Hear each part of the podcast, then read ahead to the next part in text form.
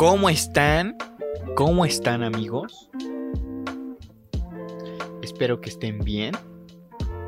Este, empezando la semana. Empezando esta semana. eh, eh, ya, ya otro mes. ¿Otro mes? Oye, se fue de pura volada enero, ¿eh? Se fue de pura volada enero. Y ya estamos en febrero. Ya nada más falta. Luego viene febrero. En marzo, que El día de la primavera. El día de las manos. No, bueno, o sea, todavía falta, pero llegando, o sea, creo que a partir de mayo es cuando se empieza a pasar de pura volada el, el año. Pero bueno, es que es sorprendente, ¿no? O sea, 2021 en menos de 5 minutos ya nos metió 31 días. Qué barbaridad, ¿eh? De verdad, qué barbaridad. Pues amigos, bienvenidos al episodio 27 de... Iba a decir el nombre de otro podcast. ¿eh? Bienvenidos al episodio 27 de, de Portafolio. Eh, como ya lo ven en el título, es una investigación, bueno, una investigación, pero vamos a hablar de algo eh, que pues causa, causa cierta intriga. Causa intriga. Al, bueno, al menos a mí. Al menos a mí me causa un poco de intriga. Porque, como saben, ya estamos en febrero. Febrero es el mes del amor. Sí, sí, es del amor y la amistad. Pero para la gente que le gusta el deporte, es el mes del Super Bowl. Y para la gente que no le gusta el deporte, es el mes del medio tiempo del Super Bowl. Porque sí, hay, hay bastante gente que no le gusta el fútbol americano. Pero es de, eh, güey, viene el Super Bowl. Vamos a reunirnos.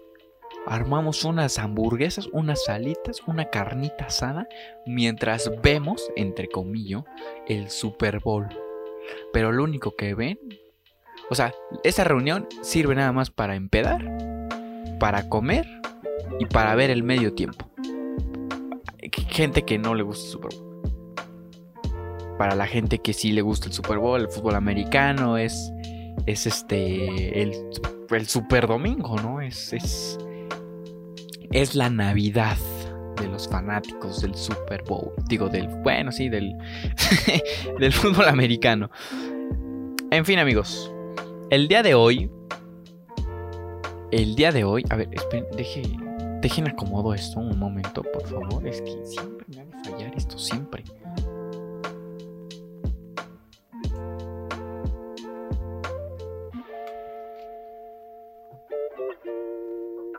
Ahí está, ahí está. Ahí está. Es que aquí tenía el guion. Pero. Pero. Pues no lo podía ver. Así que chiste, ¿no? Así como para qué. Pero bueno, amigos. Ahora sí. Como les comentaba. eh, viene el Super Bowl. Y algo particular de este Super Bowl es que llega a Tampa Bay. Eh, haciendo historia. Tampa Bay haciendo historia de la mano de, de Tom Brady. Y es que Tampa Bay es el primer equipo en jugar el Super Bowl en su propia casa. Y pues Tampa Bay pues no es un equipo así que tú digas, uff, ¿no? Pero, aunque usted no lo cree, ya tienen un Super Bowl ganado. Tampa Bay ya tiene un Super Bowl ganado. Eh, y esta vez busca un segundo de la mano de Tom Brady. ¿No? Buscan hacer historia en todos los sentidos. Buscan hacer historia en, en- convertirse en el primer equipo en jugar un Super Bowl en casa y ganarlo también. Y Tom Brady seguir haciendo historia porque está buscando su séptimo anillo del Supertazón. Ahora, ahora, ¿hace cuánto, hace cuánto Tampa Bay jugó un Super Bowl? ¿Hace cuánto Tampa Bay se coronó en aquel Super Bowl. Estoy hablando del año 2003. Del año 2003. Estamos en el 2020. Ustedes hagan la cuenta, pues yo qué. Yo por eso estudié comunicación. No, no es cierto. Fueron. Fueron. A ver. 17 años tuvieron que pasar para que Tampa Bay jugara otro Super Bowl. Como dije, eso fue en el 2003. La cuestión aquí es, ¿qué tanto cambió el mundo del deporte la última vez que Tampa Bay jugó un Super Bowl? Esa, esa, fue la premisa. Ahí dije yo, ¿qué pasó? A ver qué tanto ha cambiado. Y me puse a investigar. Me puse, me, me, puse a investigar bastante del tema. Bueno, no bastante. ¿Para qué les miento? Pero sí como que lo relevante del deporte en, ese lejano 2003. Y créanme que sí cambió bastante. Bastante. O sea, ahorita, ahorita tan simple, chavos. Tan fácil, tan simple. Voy a decir unos datos de ahí de la NBA y un dato de la Liga MX. Y voy a nombrar a ciertos equipos de, de, de la Liga MX. Y ustedes van a decir, ¿cómo? O sea, ¿what? Porque así me quedé yo cuando vi ese dato perturbador, diría mi amigo Dross. Saludos a Dross. Pero, pero sí cambió bastante. Cambió bastante. Entonces, pues vámonos, vámonos de lleno, vamos a platicar esta información. ¿Qué sucedía en el 2003? Así con, con esa voz, ¿no? Como voz de video que te encuentras en YouTube de 5 datos que no sabías hace un minuto. Así, pero en, en, ese sentido sería, ¿qué sucedía en el deporte aquel 2003? Entonces, bueno, pues, pues ¿qué pasaba? ¿Qué pasaba en aquel año? Se jugaban los valga la redundancia, los Juegos Panamericanos que se realizaron en Santo Domingo, allá en República Dominicana. Esto fue entre el primero y el 17 de agosto. Ojo, las fechas están salteadas. Para que no vengan a decir, ah, es que no me diste un orden cronológico. No, no seguí ningún orden cronológico, brother. No seguí ningún orden cronológico. Son cosas que pasaron o que concluyeron en el 2003. Ok, así que, bueno. Continuando, bueno, estos Juegos Olímpicos fueron en, el mes de agosto, del 1 al 17 de agosto, en República Dominicana, para ser exacto, Santo Domingo, sí, ya lo había dicho, te lo repito. Eh, tanto la inauguración como la clausura se realizaron en el estadio eh, Félix Sánchez, el estadio olímpico Félix Sánchez. Y además, además, estos, o como sabemos, bueno, como sabemos, los Juegos Panamericanos son una previa para los deportistas, para todos los deportistas, es una previa para los Juegos Olímpicos. En este caso sirvió de, de, preparación eh, de cara a, los Juegos Olímpicos de Atenas de 2004, que se acuerdan, eso es, ese que fue inauguración ¿Sí fue inauguración o clausura? Creo que fue la inauguración donde apareció nada menos y nada más que DJ Tiesto con su icónico trance cuando tocaba trance. Se extraña ese, ese, ese DJ Tiesto se extraña. Pero bueno, eso, eso sucedía. Además, ahí les va este dato. Este dato que a mí me puso a reflexionar bueno, no a reflexionar, pero sí me sacó de onda, chavos, porque hagan de cuenta que a uno le gusta el básquetbol, ¿no? Y uno admira a grandes jugadores, ¿no? Algunos me caen mal, pero admito que son buenos jugadores. Entre los que me caen bien, admiro yo mucho a LeBron James. Bueno, El siguiente dato es relacionado a LeBron James. Y es que LeBron fue elegido en la primera posición del draft de la NBA por Cleveland. ¿Ok? Ustedes dirán, a mí en lo particular suena, no suena tan lejano cuando LeBron estaba en, en, en, en Cleveland. Sí pasó bastante tiempo, pero aquí el dato, chavos. Fue elegido por los Cavaliers con 18 años de edad. 18 años de edad.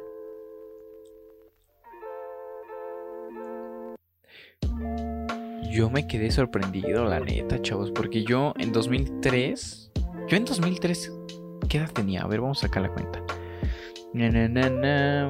menos 2003. Tenía 6 años. Yo tenía 6 años. 6 años, verga, güey. Y ahorita ya 23. No, no. La vida se pasa rápido, chavos. Ya mejor no voy a hacer este tipo de cosas porque me ponen triste. O sea, Lebron con 18 años y ahora volteas a verlo y todo lo que ha logrado Lebron. Dios mío, eh. Dios mío. Pero bueno, sigamos, sigamos. Eh, ¿Qué logró Lebron con los Cavs? Bueno, y nada. En esa temporada no logró nada, pero, pero, sí, sí estuvo a la altura de lo que se se temía para él, ¿no? O sea, lo que se veía para él como jugador, porque eh, desde el colegio, desde, desde, antes, desde preparatoria, eh, ya demostraba un gran talento para jugar al básquetbol. Lo fichan en la primera ronda, y lo draftean en la primera ronda y aunque no logró algo importante esa temporada, algo destacable como haber ganado eh, las finales de aquella temporada, eh, eh, no, no estuvo lejos, o más bien estuvo a la altura de lo que se preveía. LeBron James estuvo a la altura en su primera temporada y desde ese momento se ratificó, se, se firmó y se selló ante notario público que James iba a tener un gran futuro. Y hoy estamos de acuerdo en eso, ¿no? Yo sí estoy de acuerdo. La verdad es que yo sí estoy de acuerdo en eso. Grande Lebron. Grande Lebron, ¿eh? eh siguiendo en la N. Ay, a ver. Es que ya no sé dónde poner mi vaso de agua. Ya no sé. Pero a ver, siguiendo en la NBA. Eh, las finales de aquella temporada se jugaban entre los Spurs y los Nets. el equipo de San Antonio ganó la, la serie 4 a 2.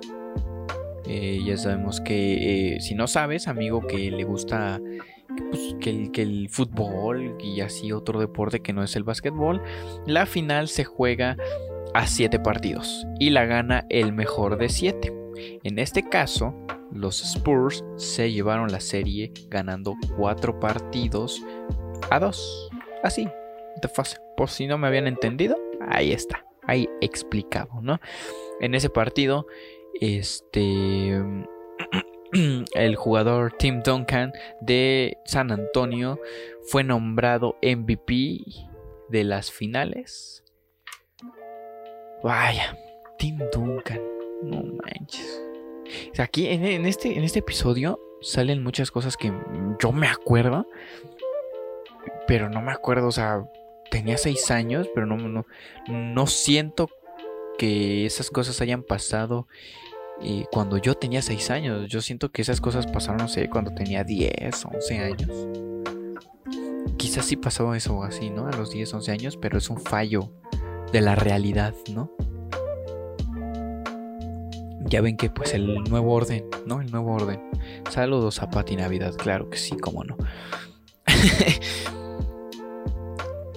¿Qué más ¿Qué más se veía en el deporte? Hacemos un salto.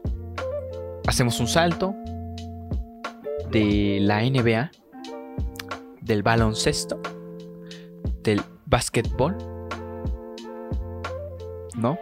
Porque como decía Sergio Ramos, a algunos les gusta el baloncesto, a otros el básquetbol. Eso no se va a superar nunca, ¿eh? Eso yo creo que nunca se va a superar. Pero bueno, pasamos del, de la NBA a el béisbol. Y es que en ese año se llevó a cabo la Copa Mundial de Béisbol. Dicha copa se realizó en Cuba del 2 de septiembre al 17 del mismo mes. Como sabemos, la Copa Mundial se juega por grupos, donde se dividen eh, eh, dos entre 8 y 7, clasifican los primeros cuatro, este, de, y así, ¿no? Entonces se llevó a cabo. ¿Quién lo ganó? ¿Quién lo ganó ese? Me parece que lo ganó Japón, no, Japón no. O el mismo Cuba, la misma Cuba lo ganó. Me parece que la misma Cuba lo ganó. Felicidades Cuba. Felicidades. En aquel mundial de béisbol, Takashi Yoshura, obviamente de Japón, fue nombrado eh, jugador más valioso del torneo. Este, a ver, de México y Estados Unidos ni sus luces. ¿Vale? Si no mal recuerdo el dato, Estados Unidos perdió contra Brasil. Y México pues ni siquiera clasificó, amigos. Entonces... O sea, no, ni, siquiera clasificó a la siguiente ronda. Triste, ¿eh? muy triste ese dato. Ay, no. Pero ahora con la cuarta transformación, uff, el béisbol, potencia mundial, señores. Ya nadie, ya nadie va a ver eh, la serie mundial, no, nadie. Ahora todos vamos a ver la serie del Pacífico. Claro que sí. Cambiando de deporte, nos vamos al ciclismo. Sí, al ciclismo. Por primera vez voy a hablar de ciclismo aquí. Por primera vez hablaré de ciclismo aquí. ¿Qué sucede en el ciclismo? Bueno, en 2013 se realizaba la edición número 90 del famosísimo, del legendario, del UF. UF, ¿qué torneo? El Tour de Francia. El Tour de Francia. El tour de ciclismo más pesado que pueda existir. Al menos eso dicen, ¿verdad? Yo no sé, miren, yo yo de bicicleta, de ciclismo, pues nada más la que tengo aquí en casa y para ir por las tortillas, ¿no? Nada más. Nada más, ¿no? O sea, la preparación que tienen estos señores, que, que si se acuerdan, eh, que hablé de, de Icarus, ahí, si no has escuchado ese episodio, ahí, ahí búscalo, ahí búscalo, se llama Icarus.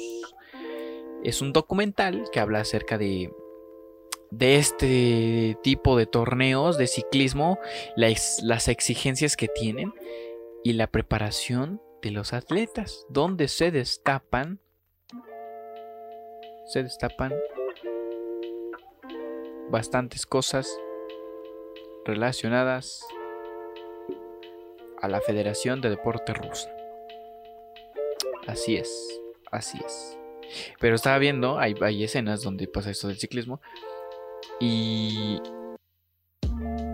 hay quienes no terminan, hay quienes se paran así, se orillan durante el, el, recorrido y se ponen a vomitar, güey. Se ponen a vomitar y tú así de no manches. Qué asco, ¿no? Guácala. Pero pues eso es debido a la exigencia de dicho de dicho tour Pero ya ni les dije el dato, no me puse a hablar de otra cosa. Bueno, eh, se llevó a cabo la edición número 90.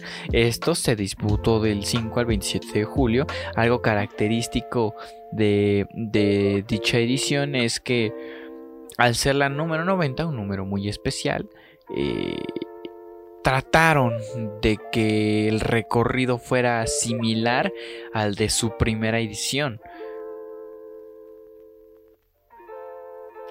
Al de su primera edición.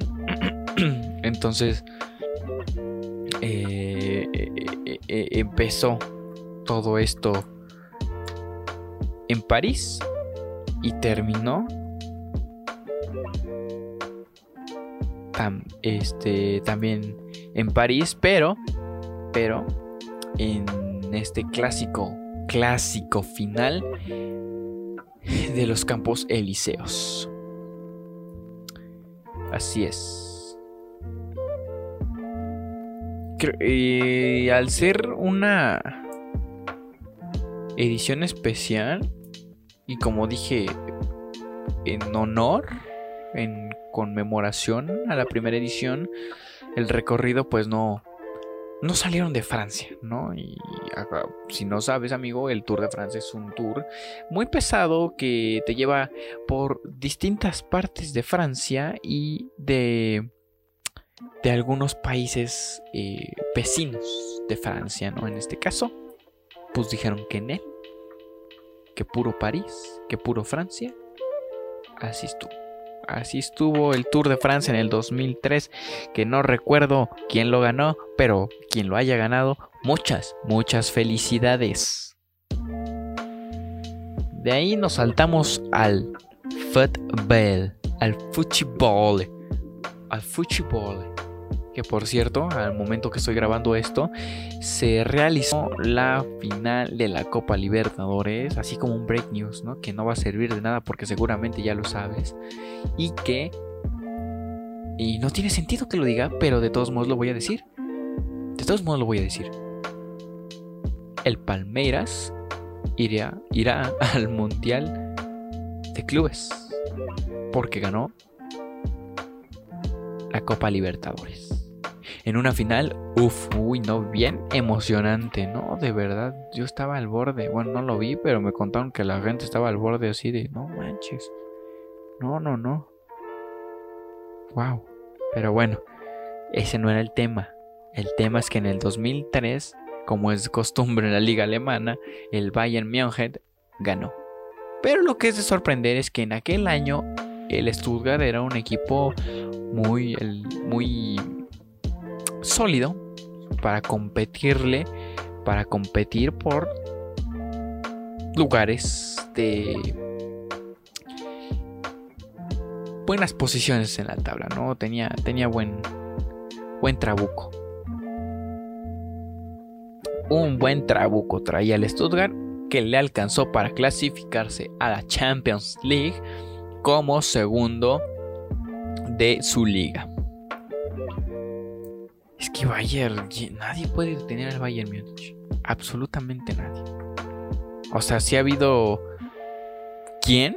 Como el Borussia Dortmund, como el Eintracht Frankfurt, pero en torneos así como de copa y, y el Borussia Dortmund en liga, pero cuando de verdad el Bayern está pasando una temporada que a nadie le agrada y que te saca de onda porque el equipo bávaro qué bárbaro es, ¿eh? De verdad.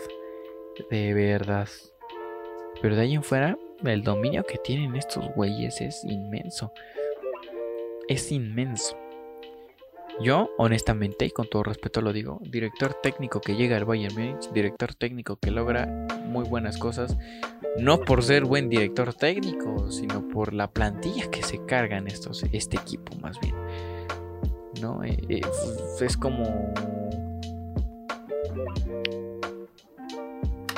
como lo que logró este director, ay, ¿cómo se llamaba? Este entrenador que dirigió a León, Pisi se llamaba. Pisi, Pisi, Pisi, Pisi, Pisi, creo que sí. A ver, vamos. Vamos a investigarlo. Vamos a investigarlo mientras le comento cuál es mi punto acerca de investigar a este hombre. Bueno, eh, él, llegó a dirigir a Chile y ganar este, la Copa América de Centenario. Eh, pero no porque tuviera la capacidad de hacerlo. Que después, después de eso, nos dimos cuenta que sí, que no tenía la capacidad de hacerlo. A ver.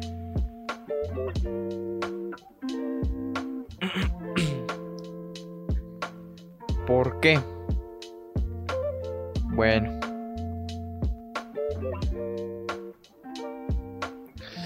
Porque rumbo, sí, Juan Antonio Pizzi, Pizzi, Pizzi, Pizzi, como ustedes quieran pronunciarlo. Juan Antonio Pizzi. Eh, dirigió a León, se fue a la selección de Chile, pero se fue de, a la selección de Chile porque en el León no dio buenos resultados. Llegó a Chile, ganó la, de, la eh, Copa Centenario. Ese, ese Chile. ese, o sea, sin albur, amigos. Ese Chile que, que goleó a México ese Chile que le atoraron a la selección mexicana con el 7 a 0. Pero después nos dimos cuenta de que Pizzi no era el entrenador ideal. No, era buen entrenador, no ideal, no era buen entrenador porque se empezó a caer a pedazos eh, la selección chilena que no clasificó a Rusia, que todo Chile estaba enojado con este güey, pero que este güey de todos modos fue al mundial a dirigir a Arabia, me parece, y que aún así no logró absolutamente nada. Lo mismo, lo mismo siento yo que pasa con todo aquel que llega al Bayern Múnich, a excepción de Pep Guardiola que Pep Guardiola ya llegó siendo un hombre hecho y derecho. Un hombre al que no le regalaron nada. Pero bueno, cambiando de, de, de tema, un poquillo, bueno, no un poquillo, radicalmente. Este. En el 2003 también se llevó a cabo el abierto de Estados Unidos. Que, que se lo llevó Andy Roddick de aquel país americano. En la serie esto fue en el individual masculino, ganando a Juan Carlos Ferrero de España eh, con los tres sets de 6-3, 7-6 y 6-3. Se impuso así ante el español y lograba ganar el abierto del 2003. Pero ¿qué más pasaba en Estados Unidos? se jugaba la Copa Oro de la CONCACAF. Esta copa se llevó a cabo entre dos países, México y Estados Unidos. Y esto después de 10 años. México se convertía en coanfitrión. Porque la Copa Oro, Estados Unidos no la suelta para nada, ¿eh? absolutamente para nada. Para nada. El billuyo, el dinero se queda en los United States. Pero bueno. Esto se llevó. ¿qué, ¿Cuándo fue? ¿Cuándo se llevó? En julio. Esto fue en julio, en el mes de julio. Este. ¿Quién ganó el torneo? Pues el gigante de CONCACAF. El número uno. La selección mexicana. Esto derrotando una vez más en otra final al equipo invitado, porque siempre hay equipos invitados, o normalmente, normalmente había equipos invitados a este torneo de tres pesos. Eh, equipos que venían de la Conmebol. ¿no? En este caso fue Brasil. Brasil fue el invitado, llegó a la final contra México. Se van a tiempos extra. Y gracias a este jugador que ya nadie sabe qué pasó con él, Daniel Osorno, eh, le ganaron a Brasil 1 por 0 y México se convirtió en el gigante de CONCACAF. Uf. Uf. Que nadie se compare ante México, ¿eh? El gigante. Vámonos. nos enfrentamos, donde nos enfrentamos, final que enfrentamos contra Brasil, final que ganamos. Ahí está la Confederaciones, ahí está esta Copa Oro y ahí está este los Juegos Olímpicos y el Mundial Sub-17, ¿eh? Los traemos de chavos, los traemos de chavos, ¿eh? ya, lo que concierne a torneo, a partido regular, pues es al revés, ellos nos traen de chavos, pero... Pero los importantes los ganamos nosotros, la neta, carnal. Ay, sí. ¿Qué habrá pasado de Daniel Osorno? ¿Se retiró? ¿Y luego qué? Si alguien, si alguien conoce a Daniel Osorno, díganle que estoy dispuesto a entrevistarlo. Aquí, en su podcast favorito. En el podcast número uno de deporte. ¿Los demás? Los demás, no, no escuchen los demás. Ese es el podcast favorito. Es el que deben de escuchar. Pero sí, si alguien conoce a, a Daniel Osorno, díganle que aquí lo esperamos. Con los brazos abiertos. Siguiendo en el ramo de fútbol, pero cambiando de país, se jugaba en 2003. 2002-2003, porque allá en España, en Europa, todo es a torneos largos, ya lo conocemos. Se jugaba la Copa del Rey en su edición número 99. No manches, qué emoción. Qué emoción, ¿no? La 99. Uf. ¿Quién disputó eso? Pues uno esperaría la 99. Pues un Atlético de Madrid, un Valencia, un Atlético de Bilbao, un Real Madrid. No. La edición 99 se disputó entre el Mallorca y el Recreativo de Huelva. De Huelva. Esto el 28 de junio en el estadio del Elche, el estadio Martínez Valero. ¿Quién ganó ese torneo? Pues el Mallorca. Y se, y se coronó por primera vez en su historia con un marcador de 3 a 0. Ahora, en el torneo, en la liga 2002-2003, ¿quién se coronaba? Pues nada menos y nada más que el Real Madrid conquistando su título número 29 de liga. El número 2 de la tabla general de aquel, de aquel torneo fue la Real Sociedad. El número 3 fue La Coruña. Así como lo escucharon, así como lo escucharon. Ahora ustedes dirán, ¿y, ¿y, mi Barça? ¿Y mi Atlético de Madrid dónde quedó? Bueno, el Barça quedó sexto y se clasificó a la Copa de Europa.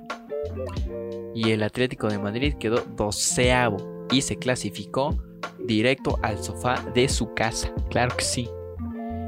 o sea, y ahora mm, de estos tres equipos, lo que digo, Real Madrid, Barça, Atléticos, difícilmente están soltando la liga. Este torneo es en el que están soltando la liga. Este torneo es donde Atlético de Madrid va primero y, este Valencia va segundo y el Atlético va tercero y, y así. Tú dices, ¿dónde está el Barça? ¿Dónde está el Real Madrid? ¿Dónde está el protagonismo? así está la liga en este momento. Que, como digo, eh, difícilmente estos tres equipos sueltan, Real Madrid, Barça y Atlético difícilmente sueltan la liga. Y ver al 2003, voltear a ver al 2003 donde un, Deportivo La Coruña va tercero y un Barça sexto y un Atlético doceavo. Puf. Uf. Pero bueno. Nos vamos ahí a Francia Seguimos, seguimos en el fútbol, nos vamos a Francia porque en Francia se jugó la Copa Confederaciones, donde Francia quedó campeón, le ganó a Camerún que quedó segundo, Turquía tercero y Colombia cuarto. No hay mucho que hablar de la Copa Confederaciones, la verdad. La verdad. Son torneos casi cortitos, así como eh, muy representativos. ahí viene el mundial. Este es un mini mundial. Pero ya viene el chido. Así que prepárate. Para eso sirve. Para, eso sirve la federación, la Copa Confederaciones. Eh, tú te estarás preguntando, ¿de la CONCACAF quién nos representó? Bueno, bueno, de la CONCACAF nos representó, eh, iba a decir Colombia, ¿eh? No, bueno, nos representó Estados Unidos que quedó último, con un punto en su grupo. Claro que sí, creo que sí. ¿Por qué? Porque perdió ante Turquía. y perdió ante... ¿Quién más estaba en su grupo? No me acuerdo, pero yo me quedé con que perdió con Turquía. Uy, perdió con Turquía. Y tú dices, chale, ¿no? Así está esta situación, señores. Ay, no. Nos vamos a Italia. Nos vamos, llegamos a Italia. ¿Y qué sucedía en Italia? Se jugaba la 101. Así dice, 101. No es albur. No es, no es nada de doble sentido. No sean cochinos. Se jugaba la 101 edición del Campeonato Italiano de Fútbol. La número 71 desde desde que se nombró como sería porque antes tenía otro nombre que todos desconocemos. Todos desconocemos ese nombre. Y si tú no lo desconoces, pues felicidades. Eres la minoría. en aquel torneo Juventus quedó campeón, el Inter segundo y tercero Milán. Pues algo normal en aquel entonces, ¿no? Algo normal, porque ahorita está cañón, porque tenemos un Atalanta. Uy, tenemos un, un, un Milán, un Milán que apenas está despertando, pero que a la recta final del torneo se está durmiendo otra vez. Un Inter que ya logró quitarle la liga a la Juventus, hacerle un lado. Ahí medio peleando el Lazio y el Napoli por, por un poco de protagonismo. Pero en 2003, estos tres... Ay, mira, me salió rima. Soy un poeta. Estos tres, tanto Juventus como el Inter, como el Milan, dominaban, dominaban aquel torneo. Ahora, también en Italia, la Juve se llevaba el doblete, el famosísimo doblete, porque se coronaba campeón de la Supercopa de Italia. Ay, qué tiempos, ¿eh? Qué tiempos. Ahora, tú te preguntas, Aldo, eh, ¿pero qué está pasando eh, eh, en la Liga MX en aquel en aquel 2003? Bueno, pues antes no era Liga MX, antes era Liga Mexicana de Fútbol dirigida. No, no, o sea, había el comité de la liga, ahorita el comité de la liga, pero antes todo se llevaba a cabo por la FMF, Federación Mexicana de Fútbol. Y se jugaba, escúchenme bien esto, yo me quedé así como de, ¿what? Porque ya no me acordaba de esto. Se jugaba a grupos, güey. 20 equipos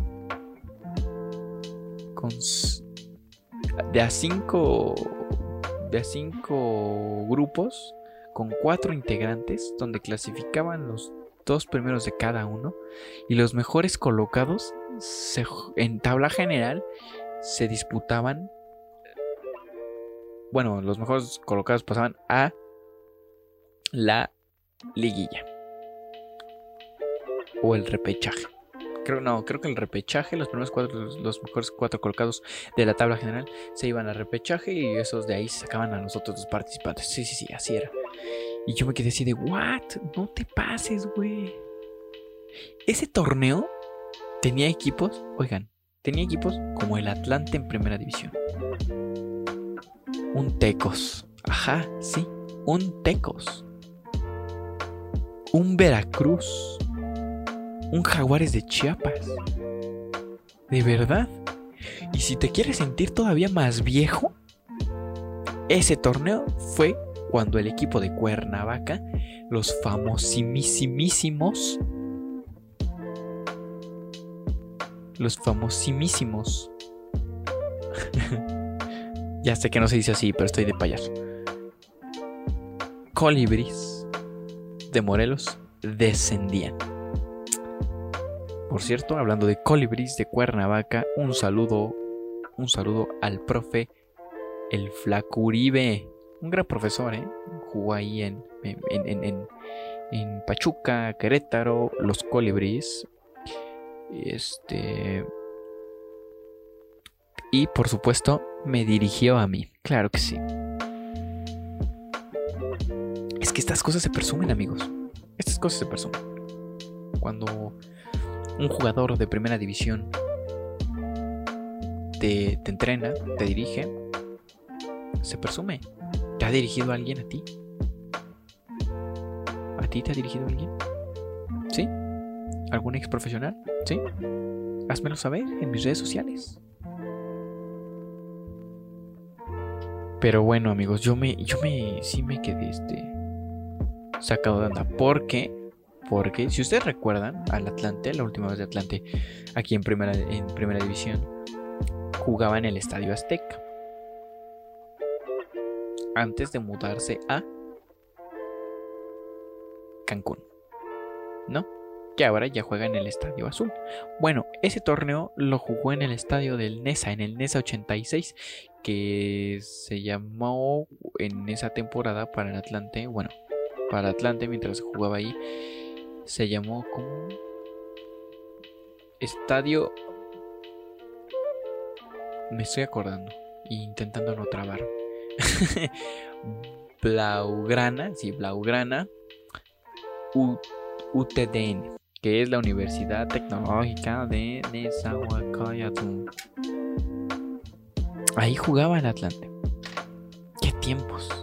Ah, por cierto, el campeón fue Pachuca. No sé si lo había dicho, pero me fui tanto a las memorias que Pachuca fue campeón, ¿eh? le ganó a Tigres. Pues es que a nadie importa Pachuca. y tampoco Tigres, ¿eh? no es cierto, no es cierto. Claro que nos importan.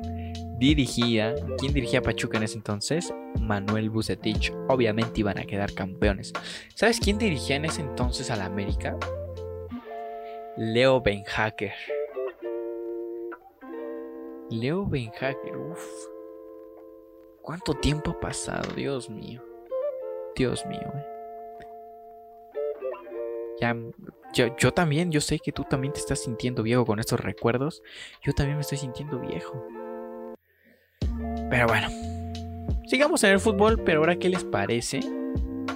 ¿Qué les parece si ahora nos vamos a el fútbol, que a mi parecer es el mejor fútbol del mundo, es la mejor liga, eh, eh, eh, es la liga más entretenida y sí hablo de la liga de la liga inglesa. ¿Qué pasaba en ese entonces en la, en la liga inglesa? Bueno, en el 2003 se empieza, bueno, nace el estadio del Manchester City, que ojo, ya existía, se, inauguró en 2000, en 2002 para ahí unos, unos juegos, no recuerdo de qué, pero ahí se inauguró en 2002. Sin embargo, se convirtió en campo de fútbol en el 2003 eh, que es el año en que el Manchester City se muda al famoso Athens Stadium, que se le empezó a conocer así a partir del 2011. Pero así nace la historia del estadio de, del Manchester City. En lo que corresponde a torneos, la FA Cup, el Arsenal quedaba campeón. Un Arsenal que en ese entonces era un equipo sólido, un equipo... Bueno, hay no, ni tan sólido, porque me acabo de acordar de. Voy recordando el, 7-2 del Manchester United del Arsenal. Pero bueno, en ese entonces el, United era otro. Era otro. Equipazo, eh. Equipazo. Bueno, Arsenal campeón de la FA Cup ante el Southampton. En lo que corresponde a la Liga 2002-2003 eh, bueno, en, esos, en esas épocas, 2002, 2003, esa onda, se jugaron los últimos partidos en el estadio Wembley. ¿Por qué? ¿Cómo? ¿De qué hablas, Aldo? Pues sí, desde en esas épocas se jugó un último partido y fue demolido eh, el estadio de Wembley. Y esto para construir el nuevo estadio de Wembley, el estadio que ahora conocemos y vemos todos. El estadio donde por un tiempo jugó... bueno, no, no jugó. Sí jugó. Pues creo que sí jugó, ¿no? Este, el Tottenham. Pero el, el, el estadio donde se juegan todas las finales o la gran parte de las finales de los torneos fue demolido, fue construido de nuevo. Que luce, uff, fenomenal. Fenomenal, eh, fenomenal. Eh. eh. Ahora sí, en lo que corresponde a la Liga 2002-2003, el Manchester United campeón. Gracias, sí, algo normal en esas épocas, algo normal de la mano de quién? Del legendario Sir Alex Ferguson. De la mano de este señor, señorón, mis respetos, mis respetos para ese señor que logró cosas increíbles y que me hizo muy feliz a mí. En mi infancia, cuando descubrí el amor por el Manchester United. Ahora, Manju campeón. Arsenal segundo, porque eran los equipos más estables y más fuertes en ese entonces. ¿Quién quedó en tercero? El Newcastle. Me parece que Chelsea quedó en quinto o cuarto. Y esa misma temporada, ¿quién creen que ascendía? ¿Quién creen que ascendía? Sí, el Manchester City. Así que no, que, no se vengan a creer, que no se vengan a creer estos chavos del Manchester City con que eh, no, somos, ya somos más equipo que el, que el United. No, no, amigo. Ni loco, ni loco, amigo. Ni loco. Todavía les falta. Todavía les falta para convertirse en algún equipo legendario, como es el Manchester United. Con estos datos, amigos, y con casi una hora de episodio, les quiero agradecer por estar aquí, por escuchar este episodio tan uff, tan tan bonito, tan lleno de memorias, tan lleno de tristezas, tan es que digo tristezas porque yo me sentí viejo. Hay cosas que ya, o sea, yo ya ni me acordaba y leyendo dije, no manches, que, que pasó eso. What happened here? ¿No? Oh my god, dirían. Este, pues los que saben hablar inglés. Así que amigos, eh, muchas gracias por estar en este episodio. Muchas gracias por, por estar aquí conmigo aquí conmigo. Yo los estimo, los quiero. A, quien tú, no, no te conozco, pero te quiero. Gracias. Gracias por escuchar mi podcast. Gracias, de verdad. Muchas gracias. Amigos, no olviden compartir este episodio eh, con datos interesantes, con datos perturbadores. Así díganle a sus amigos, no, güey. Güey, escucha este episodio, güey. No te pases, güey, escúchalo, güey. Es que da datos perturbadores, güey. ¿Tú sabías, güey, que el estadio del, del, del, Manchester City, güey, tiene 18, 18 años de vida, güey? No te pases, güey. Sí me dio miedo. Sí me dio miedo ese dato, güey. Así díganle a sus amigos. Así díganles. Y también díganles que me vayan a seguir a mi Instagram aldochoa97, a mi Twitter aldochoa97, para que estén ahí pendientes. Pendientes de que ya subí un episodio más y de algunos otros proyectos. Que miren, yo soy hombre de proyectos, ¿no? Yo mente tiburón. Mente tiburón, entonces de repente se me ocurren unas cosas y ustedes no están al tanto porque no me siguen en mis redes sociales. Porque no me siguen en mis redes sociales. Pero síganme, síganme, depositen unos 50 mil, me hago pendejo con su dinero y ya me los chingué y a ver cómo le hacen ustedes. Porque está de moda, ¿no? Esto de las pirámides.